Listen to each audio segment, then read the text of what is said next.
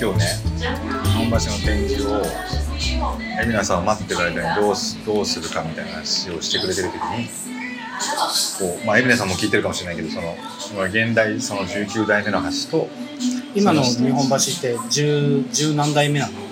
日本橋としては。江戸時代に大火で何度も火事とかで焼け落ちてる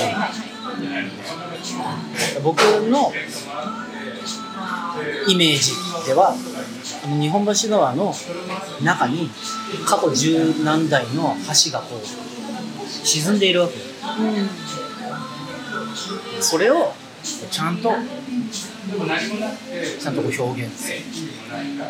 18個とかのインフラもこうね下に繋がってるわけだし銀座線もで走ってて。一番下に銀座線があって。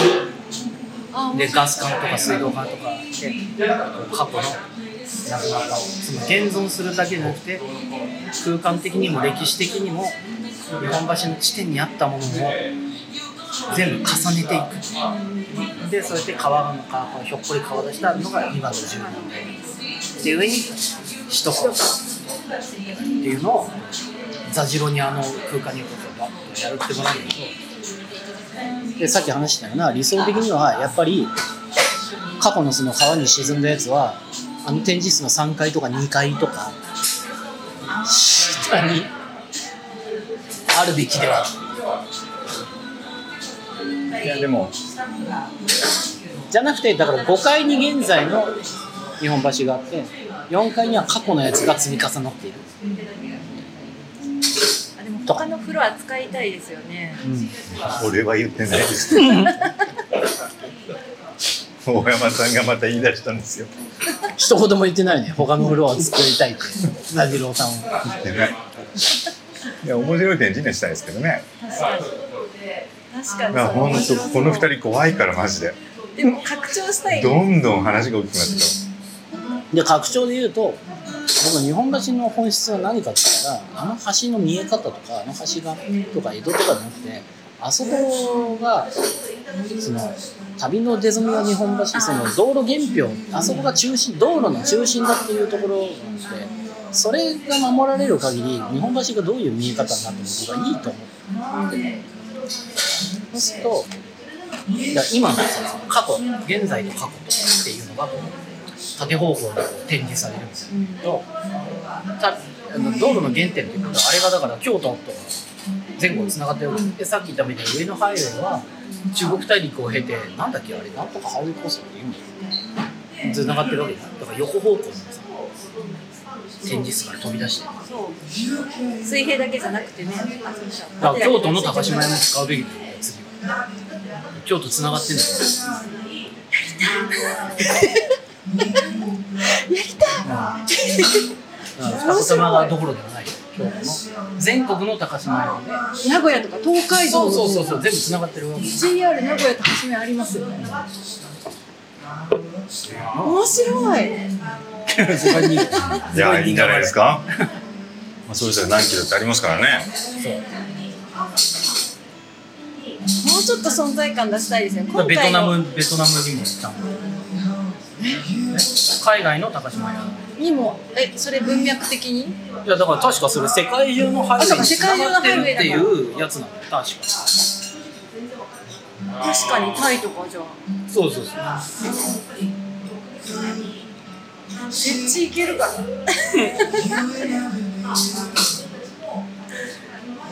いや楽しい。そうな。んか今回多摩川拡張してすごい嬉しかったし楽しかったですけどやっぱちょっとちっちゃかった。まあまあね。いやいやもう十分だ。でもなんかもうちょっとそんなんか時間もあるし。ねえ。ダジオさんなんでさっきから黙ってるの？どうどうなっていくのかなと思って。うっかりうんっていうともういやいや決定事項として。どうなっていくのかなと思って。ほら見てごらん。これね首都高の上に実はこれねさっきの日本橋の起点という下に AH1 って書いてある。あアジアハイウェイェイ。1これはこういうルート。えー、俺知らなかったな。起点えーがああそこなんです。まあこれには当然触れますよね。あ当然触れる。いあ福岡を通っていくんですか？やだからこういう福岡通ってこう渡っていくんじゃない？なんか福岡高島ありましたっけ？福岡はない。岡山とかしかない。でも上海ありますよ。上海通ってます上海通ってんでしょ当通然。だかってますよね中国人。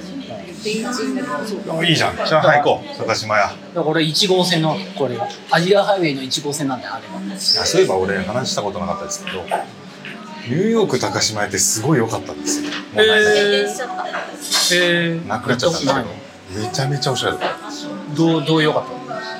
置いてるものが良かった。置いてるものがいいめちゃめちゃか買わされた。へみのりさんに服を。えあそう。かニューヨークいらっしゃった。その行った時あってなんかたまに外国にそのたま高島屋とか三越とかに行くと日本のものを売ってたり外国になんかちょっと違うんだけど、うん。ニューヨーク高島屋はマジでこうエッジをいってる感じのうん。おしゃれな店だったの、ごい昔は確か吉村純三とかが設計したりして。な全部じゃないされて、ま、曲がりみたいな感じでしてるからあの要は内装というかへ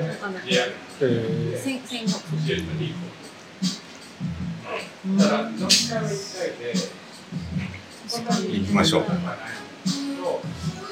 いいですねそう確かに。それも面白いでも店舗の中をもうちょっとなんかうん。とか街とかをうん。に拡張まずしたいです当然あ店のの中と。当然リリアルな日本橋のあそこにもなんかそうそうです。近くでそうなんかやりたい。ですあれ日本橋って誰の持ち物ですか？国？国交省で。国交省ですよね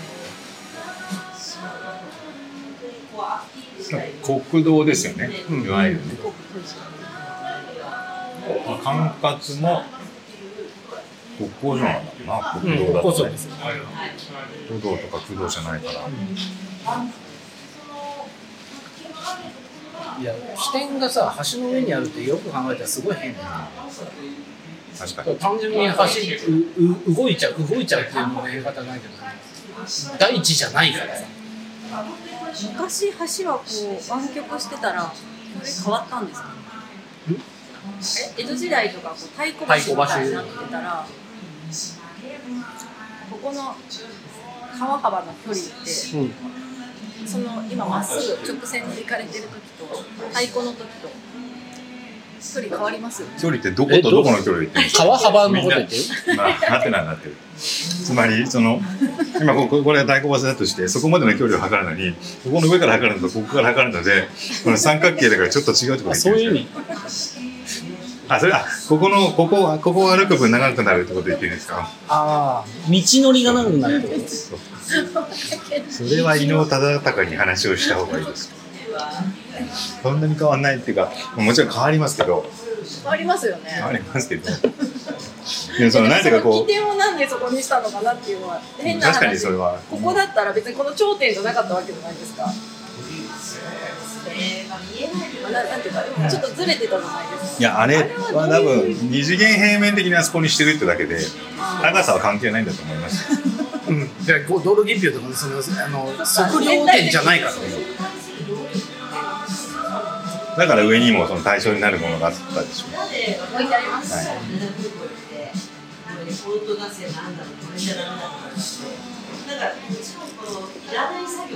いつなくなるんだろう。えいつなくなるんだろう。調べないみんなで歩くイベントとかしてたんですよね。近いかもしれない。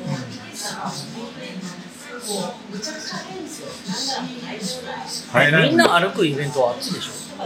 会社線でしょ？県警線の方でしょ？あっちは公園になるんでしょ。公園にするって言ってますむしろ日本橋の方を公園にすべきなんだね。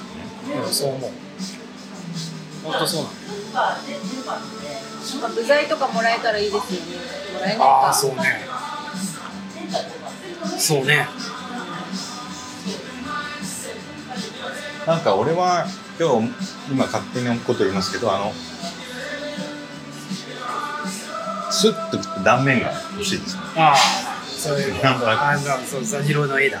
なんとなく。切り出した断面みたいなのがなんかちょっと欲しいなみたいそうね。ななんとなくですけど。そうね。そうねだと首都高っていう意味でもまあいろいろあるんだよな多分首都高だけでだいぶいろいろ掘り下げられます。よそう。っていうかもっと言うと銀座の線も走ってるし交通の起点というか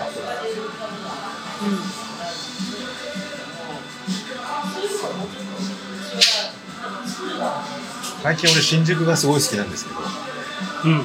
最近の。あのシャツ買ったからですあのシャツもあるしあのシャツ買ったのは新宿が好きだから買ったんですけどやっぱ歌舞伎町がすごい狂ってて。は歌舞伎タワーがおかしいんだあ、歌舞伎タワーおかしいあそこねなんかこうい世の中のいいこととか悪いことが全部あそこに今集約されてて。うん。で今ああいうのなんていうか悪みたいなものが見える見える街がもう新宿にしか残ってないんじゃないかって気がするんですよ。えた例えば何？公然と立ちんぼが立ってる世界って。ああはいはいはい。そうね。その横でなあの女性が設計した超高層ですって噴水を模した超高層が立っていて、でこれからはこういう時代ですっていう謎のトイレを作ってうん。でそれも失敗しして。てみたいな。とにかくこう一番混沌としてるんですよあそこがだから俺はもうでもその東宝の前とかさこの前僕写真撮ったけど確か。あの客引き行為を見かけたら110番通報してくださいみたいな横にさずらーっとメイド服を着たさ女の子たちが客引きをしないだから客引きとは何かでこうね道行く人にこうやって手を振ってさあプラカードみプラカード見て手を振って。るあれすごいこうさあれは客引きじゃないの？多分手を振るのは客引きじゃないっていうことなの。解釈で不思議なことにやっぱり人間って人間の姿をした人がこっちに視線を送って手を振ってると見ちゃうんだよね。手を振るってすごいなと思って。あれ私あれ繰り返しちゃいます繰り返しちゃうジャミアンさん繰り返しり返しちゃうわかるわかる。その気持ちは。そんな気持ちなんかわかるわかる。困ってんのななんかあんのかな？と思ってテーマパークに行った方がいいと思います。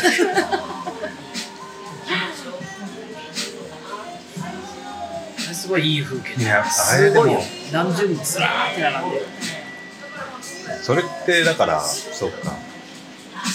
それってやっぱりその女性同士である程度こう緊張が取れてるからできるんでしょうね我々はやっぱりこう危ないみたいなのありますよちょっと。やっぱり緊張感があるそのそういう時に。あそうですか。女の子が手を振ってこっちにニコニコして看板を下げてる時って。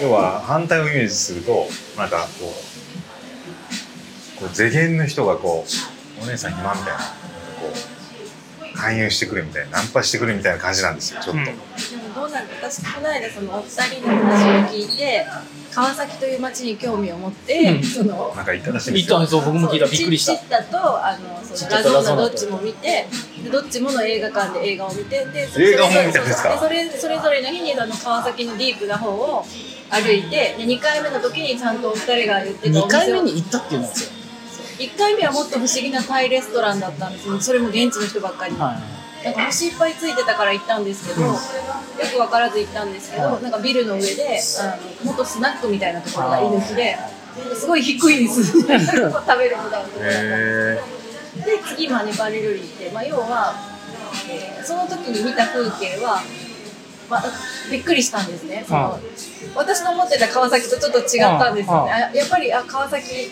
すごいなって思った時に、客引きの人たちいわゆる多分男の人の場合と女の人の場合があるじゃないですか、うん。お店に、うんあれはどうなんですか？どっちがこうこうなんで男の人が引いているお店と女の人が立っているお店があって。なんで2種類あるかですか？2種類。あれ女の子の方がなんか効果的じゃないのかなって私思って。でも男の人の客引きの方が結構それは多分、えー、と男の人はいや俺今日はこういう感じを求めてるんだよねっていうのを話が通じる女の子には言えない。からですあああの君じゃないよみたいなことが言えないから要はそのハンバーガーの写真がそのまま出てるのと何を食べたいかコンサルに相談しに行くかの違いですでそれはそのね看板が出てるのも別にそれはそれで戦略としていいけど。あじゃあ男の人が立ってる方が割と一般的で正しい。で正しさは分かんないですよ。別にだから言ったけどハンバーガーの看板も別に正しいので。どこう歩いてて話しかけてくるのは男の人で女の人が話しかけてくることはほとんどなくて基本まだ多分男の人が今夜今夜なんでどうですすかよそうそうどういうタイプですかとかっていう。どうですか？男同士だからお前がどういう欲望を持ってるか全部こっちはあのコンサルテーションするよみたいなそういうあれなんだと思う言いやすいって今日お遊びの方どうですか？とかそういうとかなんかいろいろ言うよねあの人が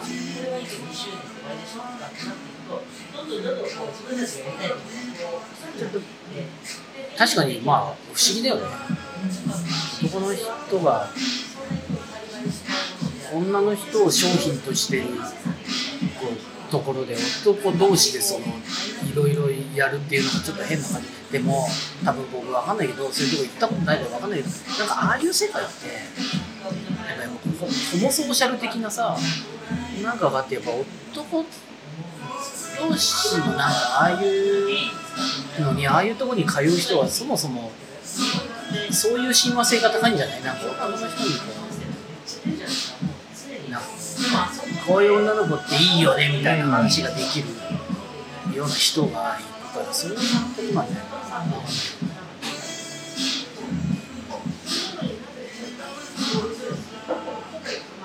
あと多分その本当に商品として働いてるからっていうのもあると思いますよねまあ、着引に割くぐらいだったら中でちゃんと接客をしろみたいな。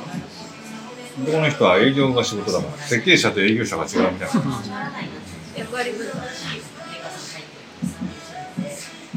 まあでも川崎面白かったながあのあのあそこ行ったんだ。あのエリアに行ったんですか？あそこ面白いよねやっぱり。重役室ありましたよ重役室。あっちまで行かない重役室っていう何あれそう元ソープかなんかでね。